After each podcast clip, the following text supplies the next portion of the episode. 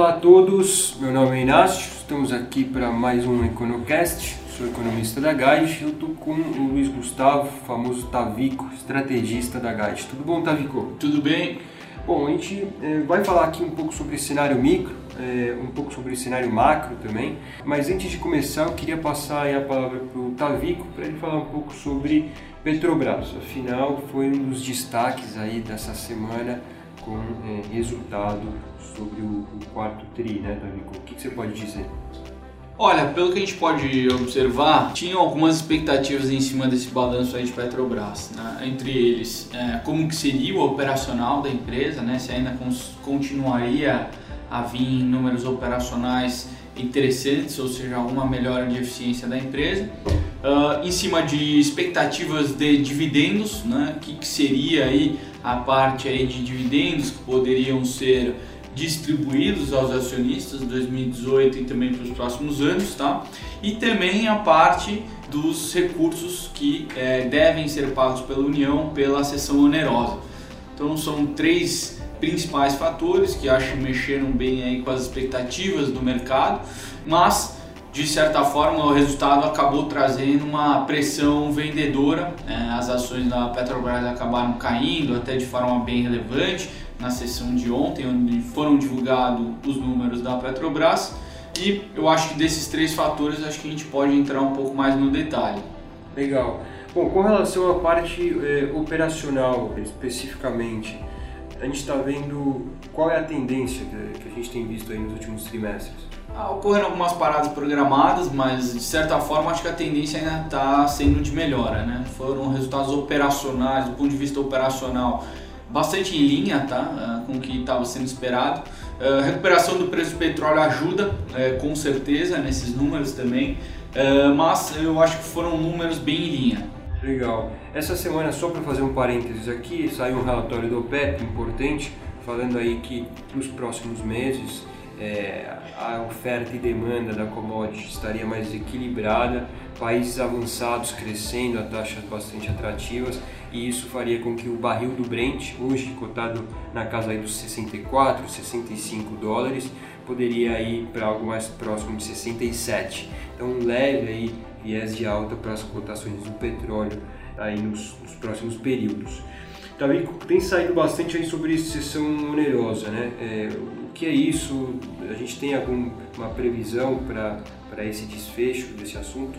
O desfecho estava sendo esperado para abril, ah, mas parece que foi postergado, mais ou menos uns 60 dias pode demorar. Então, uh, talvez maio a gente possa ter alguma novidade em relação aos estudos de qual é o montante de recursos aí que a União deve devolver aí para a Petrobras em função de diferença de preços entre a disponibilização dos direitos de exploração de 5 milhões de barris em 2010, com uma cotação mais ou menos em próximo de 100 dólares o barril, e a diferença para o petróleo agora, né, esses 5 milhões de barris foram a 100 dólares é, vendidos aí, e agora com a queda da cotação do petróleo, é, a União deve para a Petrobras, deve para a estatal aí, é, essa diferença de preços. Então, esse montante aí que está sendo esperado, quando que será e quanto que será pago. Então, eu acho que talvez vai ficar para maio, é uma discussão para maio. Foi postergado um pouquinho, até por isso que a ação acabou sofrendo aí na margem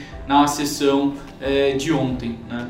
Legal. E só para fechar, em relação a Petro, é, você comentou aí sobre dividendos, né? A gente teve algumas sinalizações importantes quanto a isso é, mas é algo que não é para esse momento, né? É algo que deve ser conversado e deve ficar para daqui a um tempo.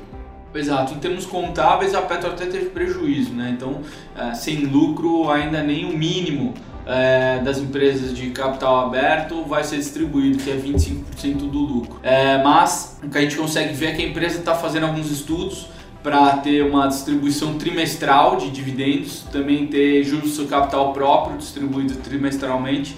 É interessante, eu acho, para a empresa, é, mostra um alinhamento de interesse aí com o acionista, tentar remunerá-lo dessa forma.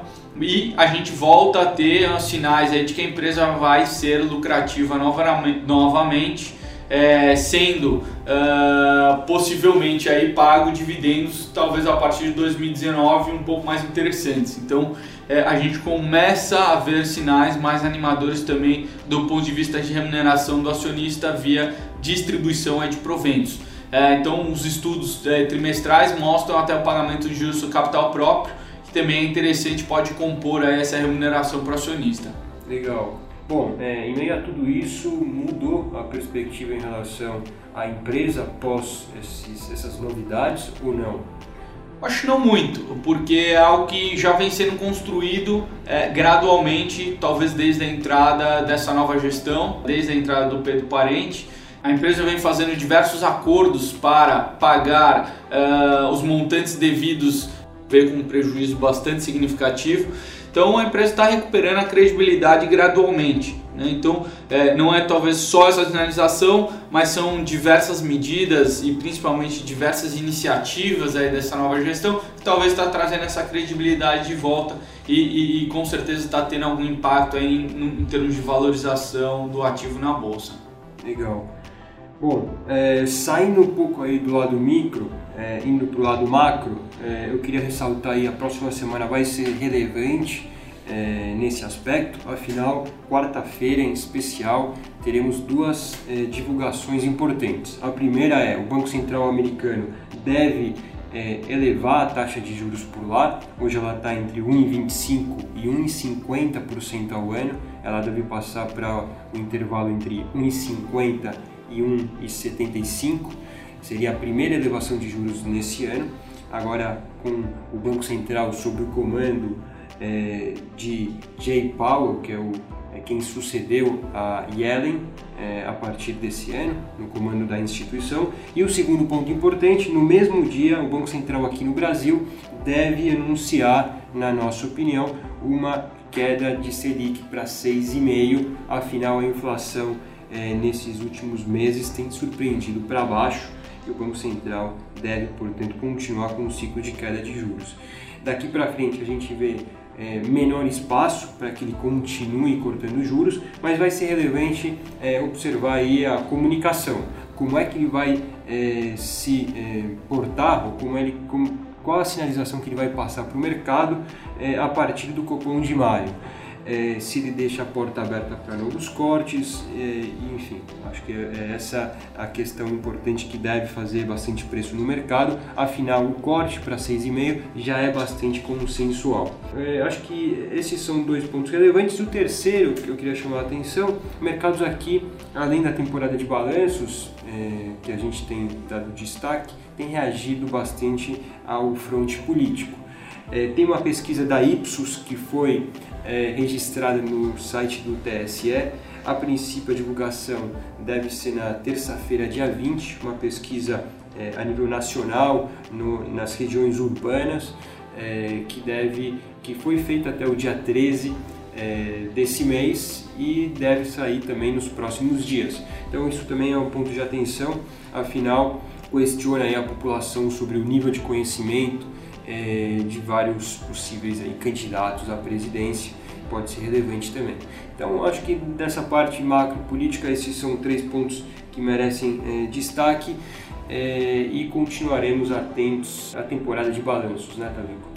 Com certeza. Então, a gente ainda espera uh, uma temporada aí que está sendo bastante interessante e a gente ainda espera dar é, alguns resultados aí que continuam a mostrar essa recuperação é, em termos aí de números é, da economia brasileira. Legal. Bom, então acho que por hoje é só. Obrigado a todos e até a próxima semana.